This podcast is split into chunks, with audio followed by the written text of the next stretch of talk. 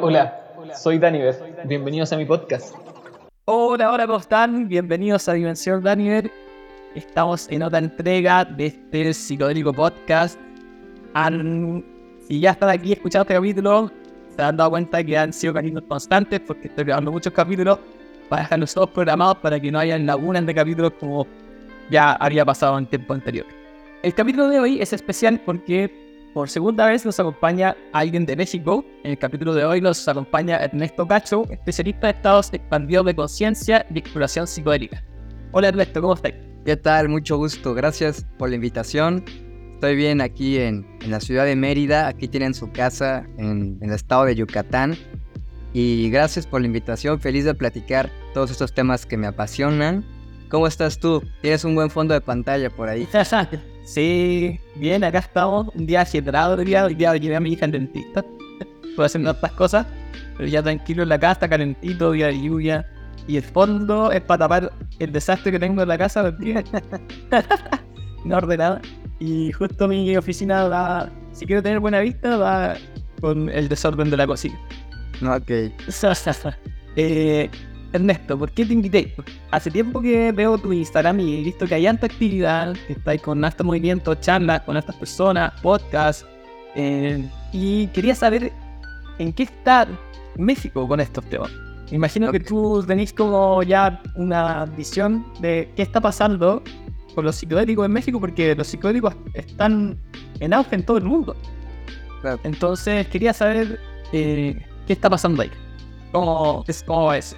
Es un tema lindo porque algo que está sucediendo es que como el mundo de Estados Unidos, eh, sí, toda la zona geográfica de Norteamérica está empezando a darle cada vez más exposición a estos temas, la gente está al mismo tiempo redescubriendo el origen de estos saberes de las plantas sagradas, como se refieren muchos chamanes, vienen de pueblos originarios, incluso del país mexicano, ¿no? Se habla mucho de esta cultura de Oaxaca o los mazatecos. eh, tal vez la figura más referente a esta zona es María Sabina, la gran curandera de los hongos mágicos, de los hongos sagrados. Entonces, a pesar de que las miradas están en los investigadores de Estados Unidos, la información que comparten estos investigadores de Estados Unidos nos hacen voltear a ver a México y a los pueblos originarios, porque ahí están los chamanes y los grandes sabios que han mantenido y cultivado la sabiduría del uso de estas plantas, de estas sustancias, a lo largo de miles de años. Entonces, eh, eso es lo que está pasando en México. Se está empezando a revalorar el conocimiento que hay en estas eh, culturas, en estas tribus originarias, en estas comunidades, y incluso está empezando a haber mucho movimiento político para acercarse a estas comunidades, a establecer relaciones y alianzas para eh, promover el conocimiento originario de estos pueblos, de estas comunidades. Entonces, apenas está empezando esta gran revolución psicodélica y esperemos que esta oportunidad que nos da el universo y la vida la podamos aprovechar y la hagamos ahora de manera mucho más responsable, ¿no? Ya tuvimos estas revoluciones psicodélicas en el pasado, se hicieron muy mal, esperemos que ahora se puedan hacer mucho mejor, tomando en cuenta todo el aprendizaje y la experiencia de las épocas pasadas. Eso está pasando por acá. Perfecto. ¿Y cuál es tu rol en todo eso que está pasando? ¿Cómo, cómo llegaste a esto? Uy, son dos cosas diferentes, el rol y, y cómo llegué ahí. Parta- partamos cómo llegaste. Ok, ¿cómo llegué? Em, esta es una historia de amor y esto se va a convertir prácticamente en una sesión de terapia, ¿no? Porque prácticamente mi camino de autoconocimiento inicia a raíz de una ruptura amorosa. Entonces es a partir de, de ese momento que comienzo a estudiarme, que comienzo a conocerme y empiezo a descubrir mundos muy interesantes adentro y afuera de mí mismo. Y prácticamente los libros se convirtieron en mis grandes aliados. Siempre estoy rodeado prácticamente de mis grandes compañeros de vida, que son los libros. Entonces, los libros sirvieron como puertas hacia otros mundos igual de extraordinarios. Empezaron a haber libros relacionados a los estados expandidos de conciencia, libros acerca de chamanismo, y prácticamente después de haber leído infinita cantidad de libros acerca de estos temas, yo estaba plenamente convencido de que tenía que vivir mi propia experiencia, ¿no? No se trata solo de leer los libros, sino de vivirlos. Entonces, yo tenía claro, por referencia y testimonio de otros autores como Aldous Huxley, Carlos Castañeda, por ejemplo, de que estas experiencias de los estados expandidos de conciencia tienen el potencial de transformar nuestra vida. Entonces yo quería vivirlo, pero también sabía que involucra una preparación y un acompañamiento adecuado. Entonces solo estaba en busca de alguien que me pudiera facilitar la experiencia con un protocolo profesional y responsable. Y llega a mi vida un psicólogo que era especialista en psicoterapias con psilocibina asistida. Y con él comienzo a vivir esta experiencia y vivo mi primer psicoterapia asistida con psilocibina. Definitivamente puedo decirte que es de las experiencias más importantes que he vivido a mis 25 años. Y producto de haber vivido esa experiencia, yo comienzo una asociación, una alianza con este psicólogo para desarrollar las metodologías y los procesos de psicoterapias psicodélicas grupales. Mi formación profesional es en la licenciatura de Administración y Dirección de Empresas, empresario desde nacimiento, emprendedor de, corazón. Entonces encuentro en mi pasión una oportunidad para emprender, ¿no? Que era ayudarle a este psicólogo a promover y actualizar las experiencias en un formato grupal. Eh, luego pasan los años y se hace necesario comenzar un camino independiente. Por lo tanto, también comienzo mi formación profesional en los estados expandidos de conciencia. Actualmente curso una especialización en psicoterapia psicodélica en el Instituto Transpersonal Integrativo de Barcelona, que está a cargo del doctor Iker Puentes. Tengo la fortuna de tener como maestros al doctor James Fadiman, a Rick Doblin, que es el fundador de MAPS, a Josep María Fericla, que también es un gran genio en el mundo de la antropología y de los estados expandidos de conciencia. En fin, tengo la oportunidad de poder convivir y de poder eh, aprender de los grandes referentes de las investigaciones psicodélicas en diferentes partes del mundo. Y prácticamente mi labor es difusión y divulgación acerca de todos estos temas. Actualmente también construyo una editorial aquí en México justamente para promover la información y hacer más accesibles los conocimientos alrededor de estos grandes misterios de la conciencia. He hecho varios eventos, talleres, conferencias con diferentes autores, entonces mi vida es el estudio de estos temas, compartir lo que se va aprendiendo en el camino. Eh, a esto me dedico literalmente. Genial, se nota, se nota el recorrido, la experiencia, la pasión cuando estáis contando. Oye, me encanta. ¿Y cómo, cómo fue esa, esa primera experiencia? Okay. Después, de haber, leído tanto, ¿cómo fue esa primera experiencia? Fíjate que aquí hay mucho de dónde, de, de, mucha tela de dónde ir cortando, así se dice por acá en México, porque ahora reconozco, gracias a la información que me da el, el curso de especialización en Barcelona, que no solo se trata de una preparación física, ¿no? Se habla mucho de los chamanes que nos dan estas grandes dietas para desintoxicar al cuerpo antes de vivir una experiencia con una planta sagrada, pero rara vez se habla de la importancia de la preparación psicológica para estas experiencias, de la preparación mental. Y creo que es la preparación a la, que le dediqué toda mi vida leyendo antes de acercarme a la experiencia. Entonces, ¿qué pasó en la sesión? Yo me di cuenta, y qué curioso que tengo por aquí los libros a la mano, y haz de cuenta que todos los libros que habían leído eran como unas piezas de un Lego muy grande, ¿no? De un rompecabezas, pero que estaban ahí como bailando, que no estaban acomodadas. Y la mejor analogía que puedo darles es que yo sentí que todos los libros que había leído y que todas las piezas que formaban ese rompecabezas, por primera vez embonaban y hacían sentido. Entonces, a partir de ese momento también me empecé a acercar a los libros desde un lugar diferente, ya no desde esta obsesión compulsiva de querer saber, sino ahora siempre preguntándome qué es lo que necesito para este momento. Entonces también vino un nuevo desde dónde acercarme a la literatura y gran parte de mi experiencia te la puedo resumir en propósito y significado de vida. Y ahora actualmente también curso un diplomado en logoterapia con el Instituto Latinoamericano de Posgrados y la logoterapia se encarga de poder ayudar al paciente o al participante en la búsqueda del significado de la vida. Entonces, para mí fue bien lindo el poder encontrar el significado en esta primera sesión con psilocibina asistida y prácticamente la podría resumir en ayudar a otras personas a contar sus historias. Y ayudándolas a contar sus historias, también creo mi propia historia que en un futuro también se podrá contar. Entonces, las sesiones individuales con psilocibina también me permiten darle el espacio al participante de que genere una nueva narrativa acerca de su propia historia. Generalmente tenemos una historia de víctima, ¿no? De me pasó, me hicieron y no salimos, no salimos de ese bucle.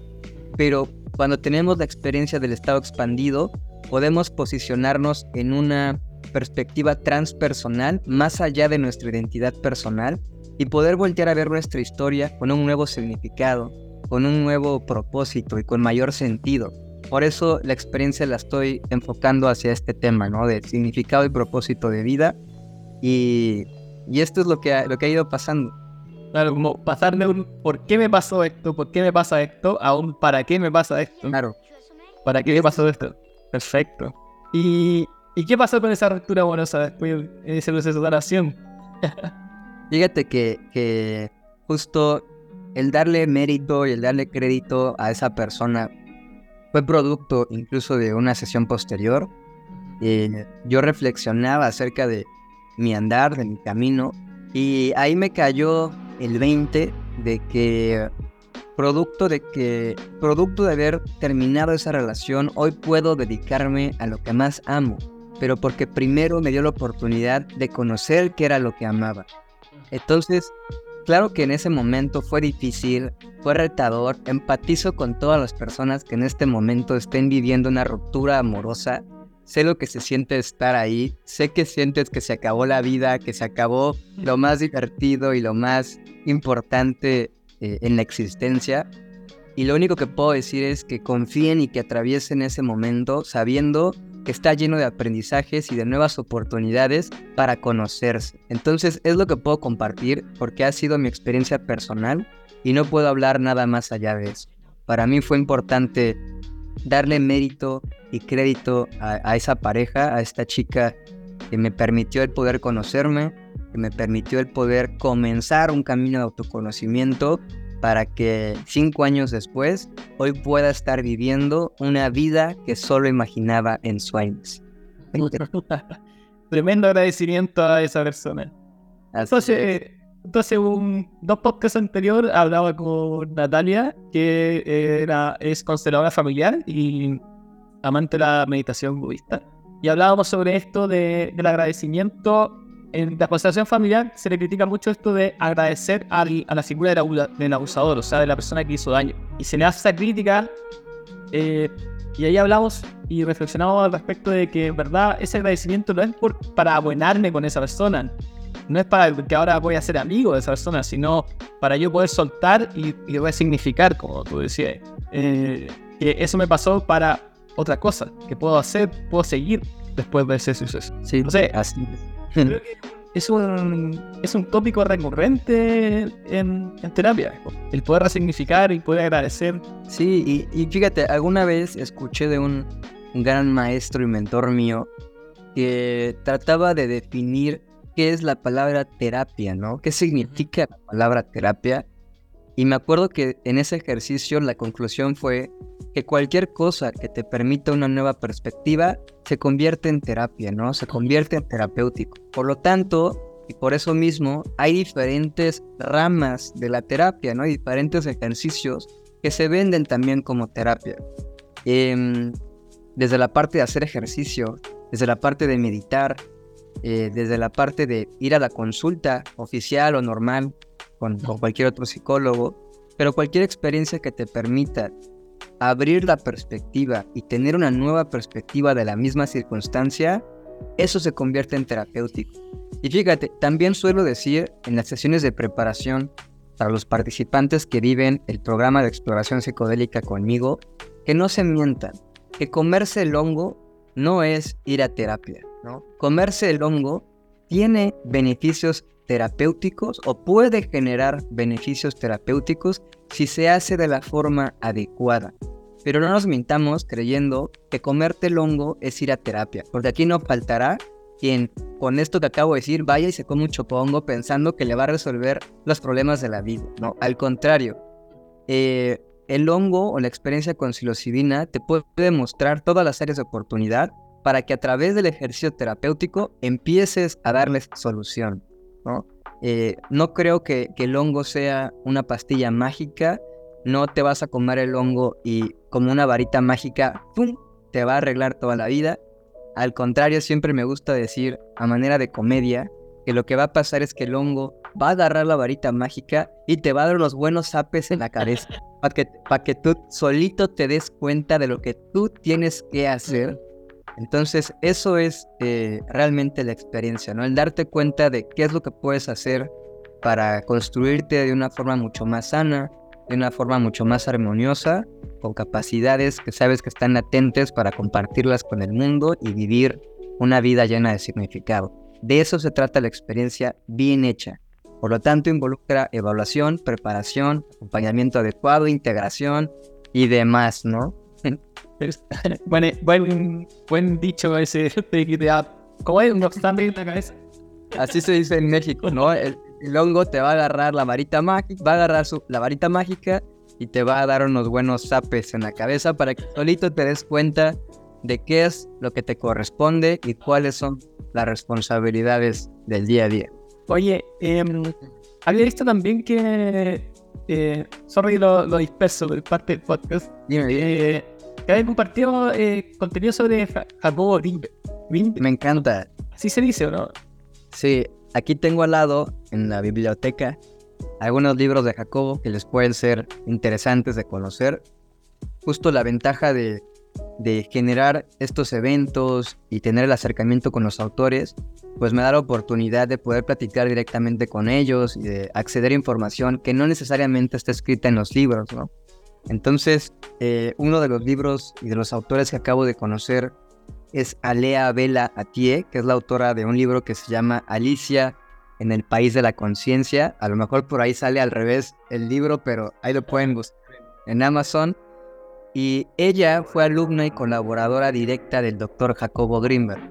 Ella eh, vivió prácticamente eh, las experiencias del laboratorio de la mano del doctor y el doctor es quien le firma su tesis eh, doctoral, ¿no? su tesis de la universidad. Entonces pude platicar con Lea, platicamos acerca de los grandes misterios que están alrededor de la vida de Jacobo. Y por otro lado, hay otro libro que se llama La conquista del templo. Este libro es del doctor Jacobo y es como una especie de autobiografía en donde él narra muchas de las experiencias que marcaron su vida. Y una de las experiencias que está dentro de este libro es una experiencia que involucra la ingesta de psilocibina. Entonces es lo único que les puedo compartir, ya es tarea de cada quien. Estoy anotando los libros para después compartirlo en la descripción. En la descripción de los capítulos siempre pongo los libros recomendados por si los quieren buscar. Alicia el, el país de la conciencia y la conquista de el templo del eh, ¿Qué es lo que más te interesa de Jacobo? ¿Qué es lo que te llama la atención? O sea, yo conocí la historia de Jacobo por, por, lo, por lo excéntrico de su desaparición, pues él desapareció. Esto, la verdad, ha contado demasiado en su trabajo. Yo sé que él habla de, él, de esto de poder modificar la realidad por la, por la conciencia, ¿no? ¿Tiene un nombre? ¿Cómo le llamo? Se, ha, se ha eh, manipulado mucho la información de Jacobo porque realmente no hay mejor manera de comprender el trabajo de Jacobo que leyendo los propios libros que él escribió con, con puño, ¿no? Con, con, su propia mano. Entonces, eh, lo que sí te puedo compartir es que lo importante no es la desaparición de Jacobo, a pesar de que es lo que hace que volteemos a ver su trabajo pero realmente lo importante son los libros que dejó escritos. Entonces, siempre la recomendación que, que, voy a dar a partir del encuentro que tuve con Lea, con una de sus colaboradores y grandes amigas, es este, no, no, nos enfoquemos en tratar de descubrir el misterio de la desaparición, nos enfoquemos en tratar de comprender realmente el trabajo que nos heredó y el legado que está ahí escrito en más de 40 libros. Tal vez uno de los libros más polémicos que habla mucho de esta parte de poder modificar la realidad es el de Pachita, de esta gran chamana mexicana que se decía tenía la capacidad de crear o materializar órganos de la nada para implementarlos en las cirugías que ella llevaba a cabo. Y a raíz de esa experiencia, Jacobo trata de poder crear y desarrollar una teoría científica que pudiera explicar lo que hacía Pachita. Pero no me atrevería a decir que Jacobo eh, compartía cómo eh, modificar la realidad, sino que creó una teoría en la que trataba de explicar lo que hacía Pachita. Y, lo que hacía Pachita definitivamente trasciende todas las leyes de la física y, es por ello que, son libros súper importantes para tratar de, acercarse al misterio de, lo que significa por la capacidad de la percepción extrasensorial y las capacidades psíquicas del ser humano. Porque no sé si te ha pasado, pero en estado alterado de conciencia hay momentos donde se experimentan cosas que están un poco fuera de la, de la norma, ¿no? No, no sé si te ha pasado, pero por lo menos yo algo que puedo compartir es esta experiencia de, de telepatía. Ok. Que es complicado de, de, de, compartir porque cómo hacer telepatía, pero cuando uno está ahí con otras personas, pareciera sentir esta, esta experiencia. Entonces, no sé si te ha pasado o qué opinas de ese tipo de experiencia. Fíjate que personalmente, eh, dentro de un estado expandido de conciencia, no he experimentado esta parte de la telepatía. Jacobo le llamaba potencial transferido. Y creo que hay mucha ciencia que nos permite tratar de explicar el fenómeno desde cosmovisiones científicas y psicológicas interesantes. Eh, la psicología transpersonal es una de ellas, ¿no? Yo estoy seguro que dentro del estado expandido e inducido a través de, por ejemplo, la psilocibina, nos permite reconocer que definitivamente las mentes son compartidas. Y a esto la psicología le llama el inconsciente colectivo, ¿no? Y por ahí también hay grandes científicos como Schrödinger que decía que el número total de mentes en el universo es uno, ¿no? Y siempre de nuevo nos invitan a reflexionar y a recordar la unicidad. La unidad entre todas las cosas.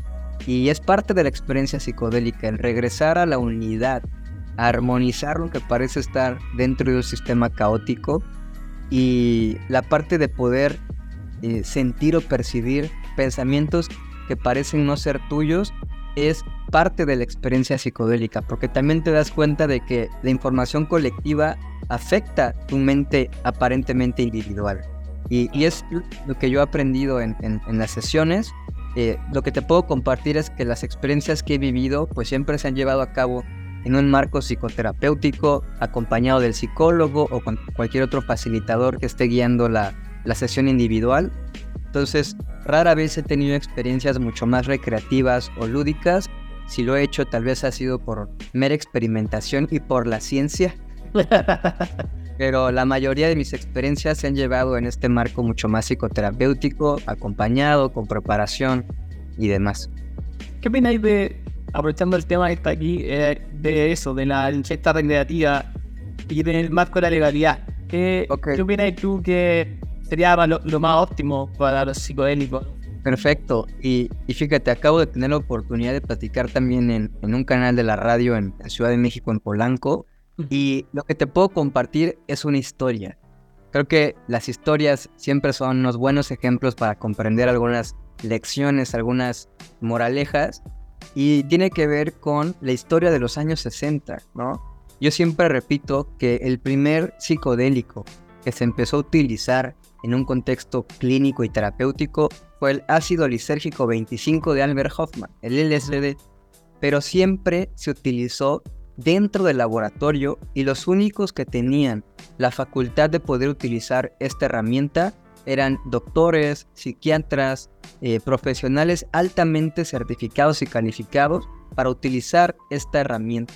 El problema surgió cuando la sustancia sale del laboratorio. Por cualquier motivo se desconoce cómo es que la sustancia sale del laboratorio y llega en las manos de personas que no sabían ni qué era ni cómo se usaba, ni para qué, ni cuánto, ni cómo, ni dónde.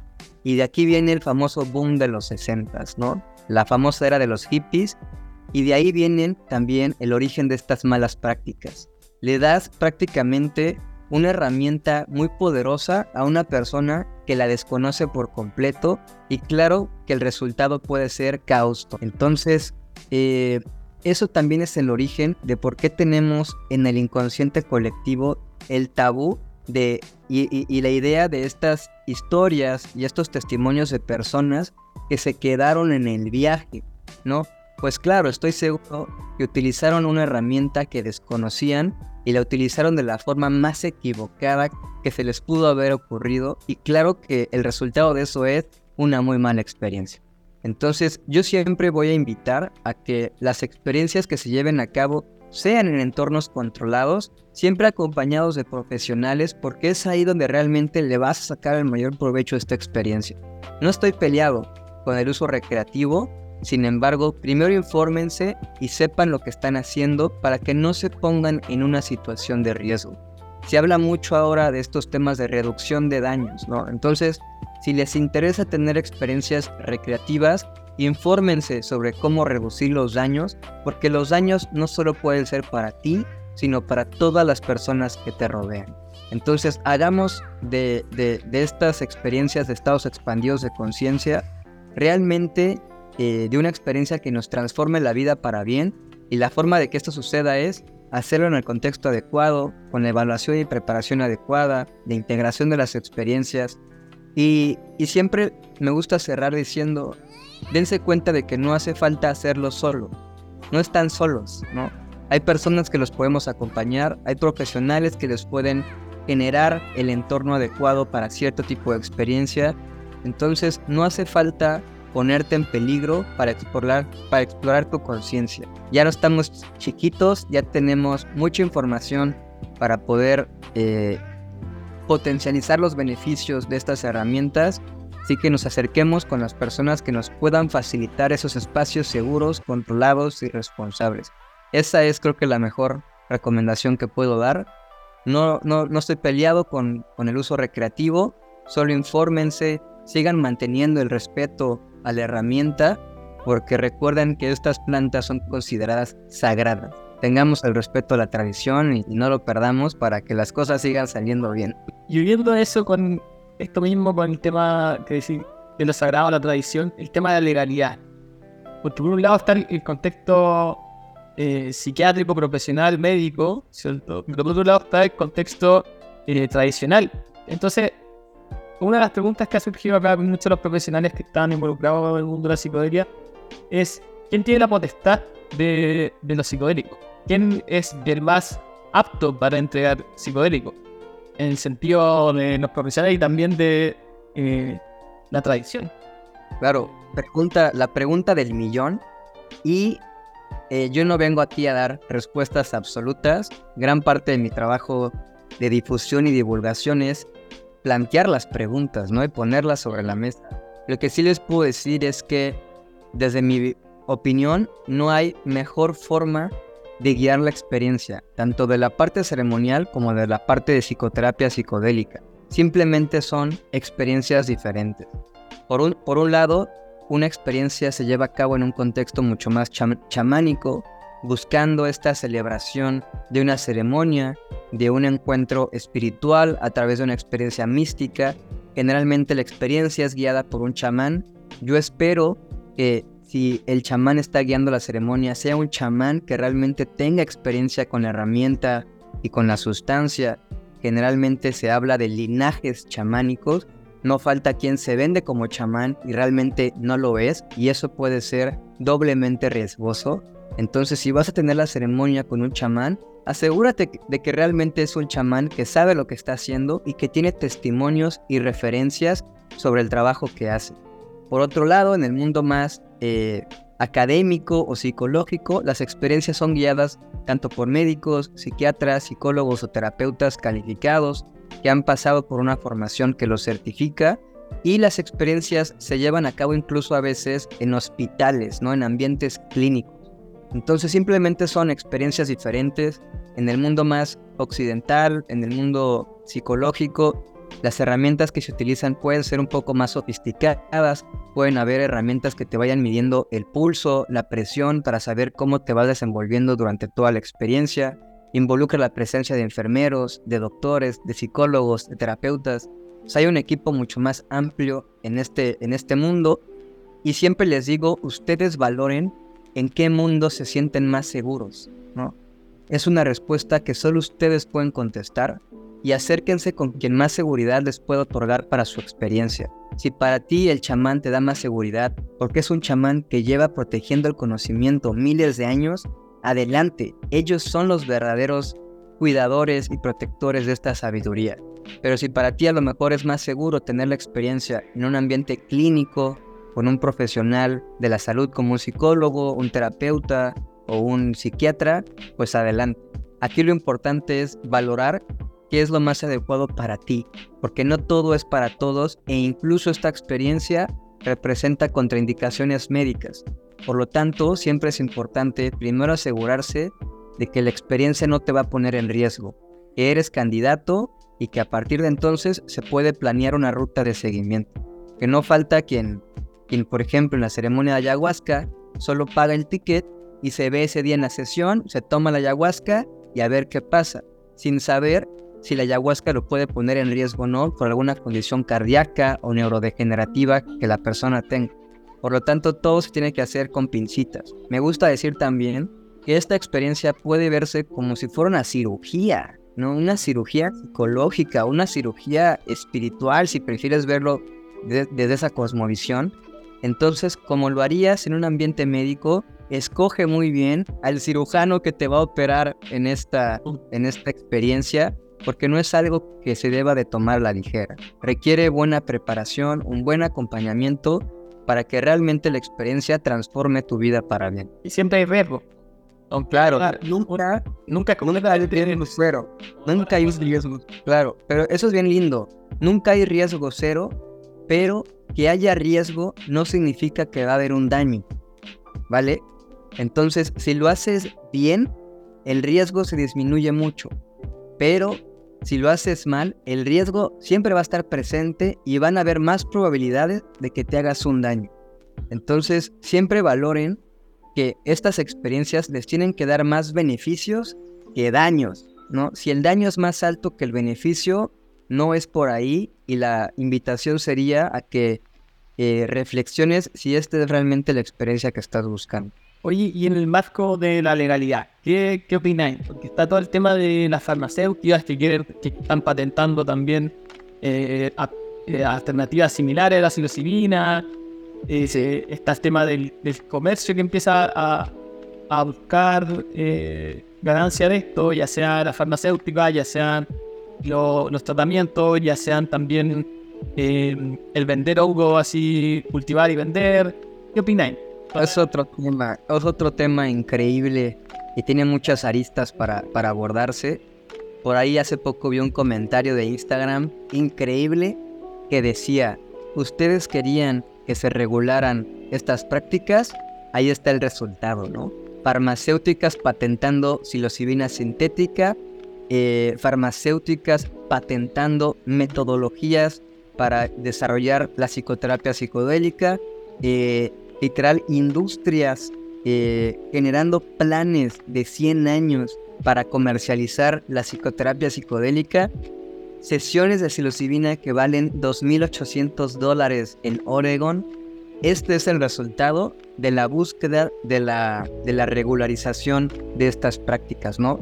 Hicieron prácticamente que se valorara lo que implica un acompañamiento profesional con el equipo sofisticado que necesitan esos profesionales.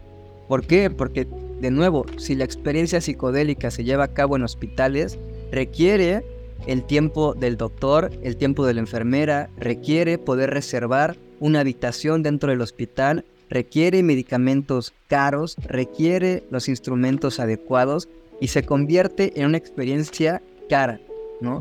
Entonces, eso es el resultado de eh, llevar al mainstream estas experiencias, pero llevarlas desde un aspecto mucho más profesional.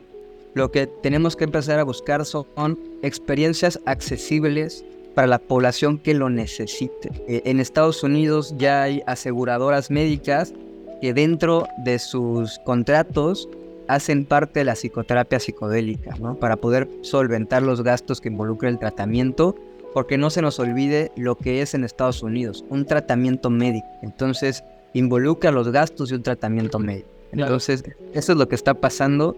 Pero hace, hace poco platiqué justo en, en la radio que las ceremonias en México, en el aspecto mucho más chamánico, suelen rondar entre los 2 mil pesos mexicanos.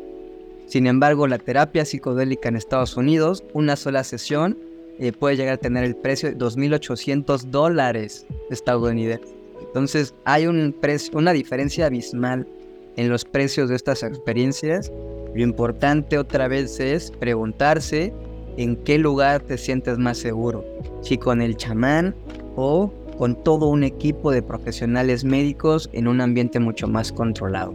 Esa es el gran, la gran pregunta. Pero también, dentro de todo lo que me comentáis, que lo encuentro también todo un tema, está el marco legal, porque una cosa, si se, le- si, si se legaliza, ¿en qué margen se legaliza? O sea, va a ser consumo total, de- recreativo, y va a ser legal, y puede, o sea, puede vender como el alcohol o, o la marihuana en algunos estados de Estados Unidos, o va a ser, o va a ser un solo de uso médico, por ejemplo. En México se está hablando mucho de una regularización, no de una Legalización. Ajá. Por lo tanto, las leyes que están empezando a promoverse están diseñadas para un uso exclusivo en psicoterapia por los profesionales que estén calificados para llevar ese tipo de acompañamiento. Estamos lejos, a mi parecer, de abrir estas experiencias al público en general, porque primero hace falta una gran labor de educación sobre los estados expandidos de conciencia y la reducción de daños. Lo primero sería que se empiece a utilizar en contextos clínicos, en contextos profesionales, por gente que está capacitada, y eso nos va a dar la apertura para que en un futuro las personas empiecen a, a educarse sobre el tema y probablemente exista una legalización, pero de eso no se habla en estos momentos en México. Lo importante es darle la sustancia o darle la herramienta a profesionales que sepan utilizarlas y a personas que las necesiten. Porque el tema de la legalidad también está el tema del derecho como individuo de libre Claro. exploración de la conciencia. Claro, Y esa es otra postura, es como yo como tengo el derecho de poder explorar mi conciencia si así lo deseo. Claro, definitivamente. O sea, y no creas, o sea, eh, yo estoy seguro de que si alguien está decidido a explorar su conciencia, no le va a preguntar a ningún policía, gobierno, si me puedo comer el chocongo o el hongo en, en mi casa, ¿no? Eso es una decisión personal. Lo único que puedo compartir eh, por la formación que llevo es la reducción de daños, ¿no? No hagan cosas que los vayan a poner en riesgo, porque de nuevo, no hace falta ponerte en riesgo para la exploración de tu conciencia. Oye, y cuéntame tu- en tu formación en Barcelona, eh, ¿cómo, ¿qué es necesario para llegar a, es- a esa formación? Si hay gente que está escuchando y le interesa formarse profesionales, ¿cómo es que Esto es importante porque a pesar de que tengo varios, eh, varias formaciones y varios certificados en escuelas de Estados Unidos como Double Blind Magazine, que también es una empresa que hace mucha difusión sobre el tema de psicodélicos, eh, Psychedelics Today también es una de, las famosas, tienen diferentes cursos accesibles para, la gran mayoría de la población.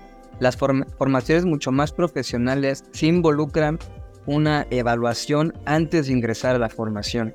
En mi caso, eh, tuve que tener entrevistas con el rector que lleva a cabo la, la formación para que se validara que era candidato para este tipo de, de entrenamientos. ¿Por qué? Porque suelen estar diseñados exclusivamente para profesionales del área de salud médica, como doctores, como cirujanos, psiquiatras o psicólogos, ¿no? En mi caso, por la experiencia que tenía más de dos años llevando a cabo las experiencias eh, de psicoterapia psicodélica grupal en acompañamiento del psicólogo que era parte de mi equipo, pues me dio mucha experiencia que hoy puedo compartir en, en- en las clases de grupo también. Entonces el rector validó que después de los años de experiencia que llevo en la formación, mucho más vivencial acompañando al psicólogo y de mi estudio autodidacta, pues era candidato para la formación y al mismo tiempo me recuerdo este, ese lindo mensaje porque me decía que a pesar de que mi, mi formación profesional es en el área de negocios, yo le podía dar mucha riqueza y diversidad al grupo. porque también tengo esta perspectiva de cómo diseñar las experiencias desde el lado mucho más empresarial. ¿A qué me refiero? A cómo hacer que todos los participantes que están cursando la misma formación sepan diferenciar los servicios y consultorías que ofrecen. Si no, van a haber 20 de lo mismo, cuando el chiste empresarial es poder diferenciarte de la competencia. ¿no? Entonces, las pláticas se vuelven muy interesantes en grupo y yo soy un afortunado, un verdadero privilegiado de poder convivir con el 99% de mis colegas y y pues sí, amigos en, el, en, la, en, la, especialización, que son puros doctores, psicólogos, psiquiatras y cirujanos, ¿no? Todos ellos son, son parte del posgrado y, y, yo soy como el único que se logró colar por ahí, que no tiene tal cual la carrera de psicología, pero que sí tiene mucha experiencia eh, vivencial acompañando los procesos de estados expandidos de conciencia. ¿Cómo, ¿Cómo se llama eh, el, posgrado? Eh, la escuela se llama Instituto Transpersonal Integrativo de Barcelona, que está a cargo del doctor Iker Fuentes. También es un autor importante de un libro referente en la investigación psicodélica y, y, te digo que tenemos la fortuna de tener a otros grandes maestros como el doctor James Fadiman, que es el pionero en la investigación de las microdosis, que también es un que les interesa mucho a los psiconautas pues todos ellos son parte de, de, esta formación. Perfecto. Para ir cerrando, me dijiste que está corto de tiempo, pero puede haber otro capítulo, es lo más probable. Seguro. Eh, una recomendación, ya sea un libro o algo que hayáis visto, una película que te llamó la atención o algo, algo que estéis practicando, una recomendación para los que escuchan el podcast. Ok, por aquí tengo varios. Ah, ya sé, acaba de salir uno que se acaba de traducir en español. Era un honor que estaba disponible en la lengua inglesa y ahora está disponible en la lengua española, que se llama La llave de la inmortalidad de Brian Murares. Este libro en inglés se llama The Immortality Key, si no mal recuerdo y trata sobre una investigación acerca de los famosos misterios eleusinos, que son las ceremonias que se llevaban a cabo en la ciudad de Grecia, en donde Pitágoras, Platón, Sócrates y Aristóteles formaron parte. Y se dice que dentro de, las, de los rituales que se llevaban a cabo dentro de estos misterios eleusinos, era la ingesta de un brebaje conocido como el kikión, y se sospecha, y esto es de investigación del libro, que uno de los ingredientes activos de este brebaje era un hongo que crece en el cornezuelo de centeno. Por lo tanto, se hablaría de que estos grandes pioneros de la filosofía vivieron experiencias en estados expandidos de conciencia gracias a la ingesta de ingredientes psicodélicos o psicoactivos en el brebaje del quitión. Y este, este gran investigador, Brian Muraresco, tuvo acceso a la Biblioteca del Vaticano para poder investigar sobre qué era también este famoso vino de la última cena. Entonces no les quiero dar más spoiler. La investigación está ahí y es un gran libro para empezar a, a introducirse sobre la historia del uso de estas grandes herramientas y, Brian Murarescu es un excelente eh, conferencista también. Hay muchos videos que pueden ver en, en YouTube. La recomendación es, es él mismo, ¿no? Más allá de su investigación, es lo que él representa. En este... ¿Cuál es su nombre? Brian Murarescu. Perfecto. Bueno, muchas gracias por este capítulo, breve pero conciso. Eh, me encanta la profesionalidad, la forma en que comunican la idea. Me encanta saber en lo que está pasando en México. Eh, yo creo que te voy a preguntar a ver qué más puedo invitar de allá. Me imagino que tenéis muchos compañeros que están en caminos similares. Eh, Seguro. Así que muchas gracias por esta visita a este podcast eh, y nos vemos en otro capítulo, entonces lo más seguro. Seguro, sí. Te ¿Algo que, quieras agregar? Sí, primero pues te agradezco mucho la invitación a, a tu espacio sagrado para poder platicar de estos temas. Hay muchos colegas, no solo en México, que, seguramente están interesados en también tener un espacio para platicar sus ideas, su investigación y su trayectoria.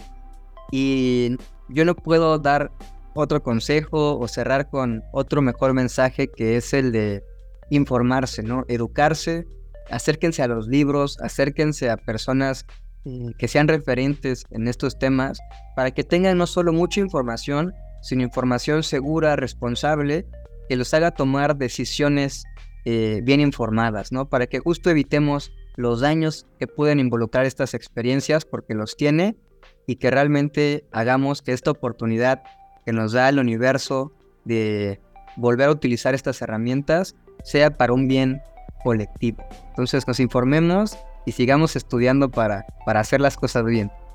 Perfecto. Muchas gracias, muchas gracias a todos que escucharon este capítulo y llegaron hasta acá. Si quieren seguir a Ernesto, ¿cuáles son tus redes sociales? Me encuentran en cualquier rincón de la galaxia y del universo conocido como Ernesto Cacho o arroba cachamánico, que es el nombre artístico. Ahí estoy para lo que necesiten, para recomendaciones de libros, si están interesados en alguna experiencia que realizo en diferentes partes de México, adelante, ahí voy compartiendo todos los detalles y bienvenidos a la revolución psicodélica. Muchas gracias a todos. Chao, chao. Chao.